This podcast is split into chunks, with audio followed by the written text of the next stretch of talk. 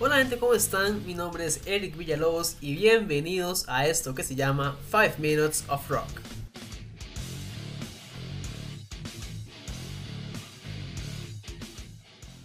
Buenos días, tardes, noches, dependiendo de la hora en la que estén escuchando el programa. Espero que hayan tenido una excelente semana sin muchos inconvenientes y sobre todo muy buena música.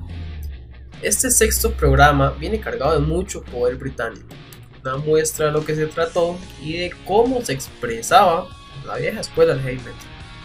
Es de Inglaterra, de la banda Saxon. Hoy vamos a tener el Unleash the Beast de 1997. El Unleash the Beast es el treceavo álbum de la banda Saxon, originaria de Barnsley, Inglaterra. Contiene un total de 11 éxitos, llegando a alcanzar un total de 53 minutos de duración más o menos. Además de ser el decimotercer disco de la agrupación, curiosamente es el primero que contiene y que preserva la formación actual de la banda.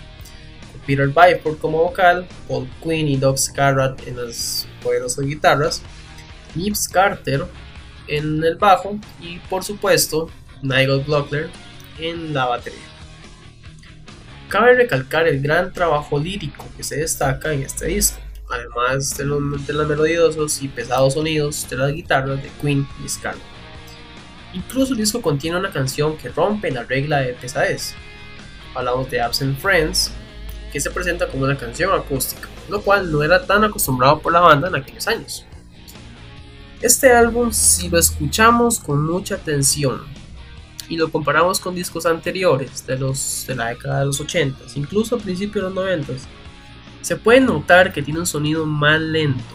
Y es que precisamente esta era la idea de este disco, renovar el sonido que la banda traía desde sus inicios y hacer un trabajo totalmente diferente.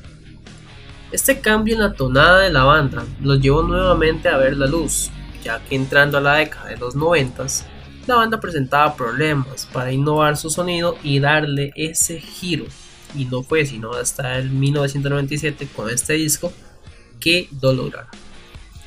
Una de las cosas que no podemos dejar pasar de este disco, sin duda alguna, es la diversidad de temas en los cuales se basan sus canciones. Por ejemplo, podemos encontrar temas de misticismo y fantasía, experiencias cercanas a la muerte, política y religión, guerras y otros temas. Eso solamente nos muestra lo mucho que aprendió la banda con la variedad de cambios que presentaron desde que comenzaron. Por allá del 76 hasta este 97, vamos a llegar hasta acá. Que logran redefinir su concepto, su sonido y sus ideas.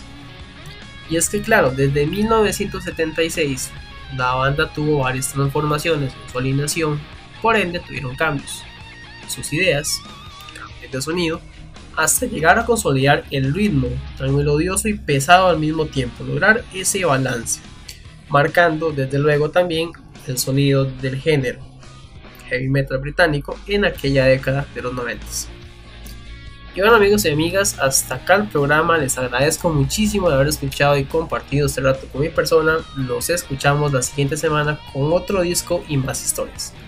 Hasta entonces que tengan un chivo de semana.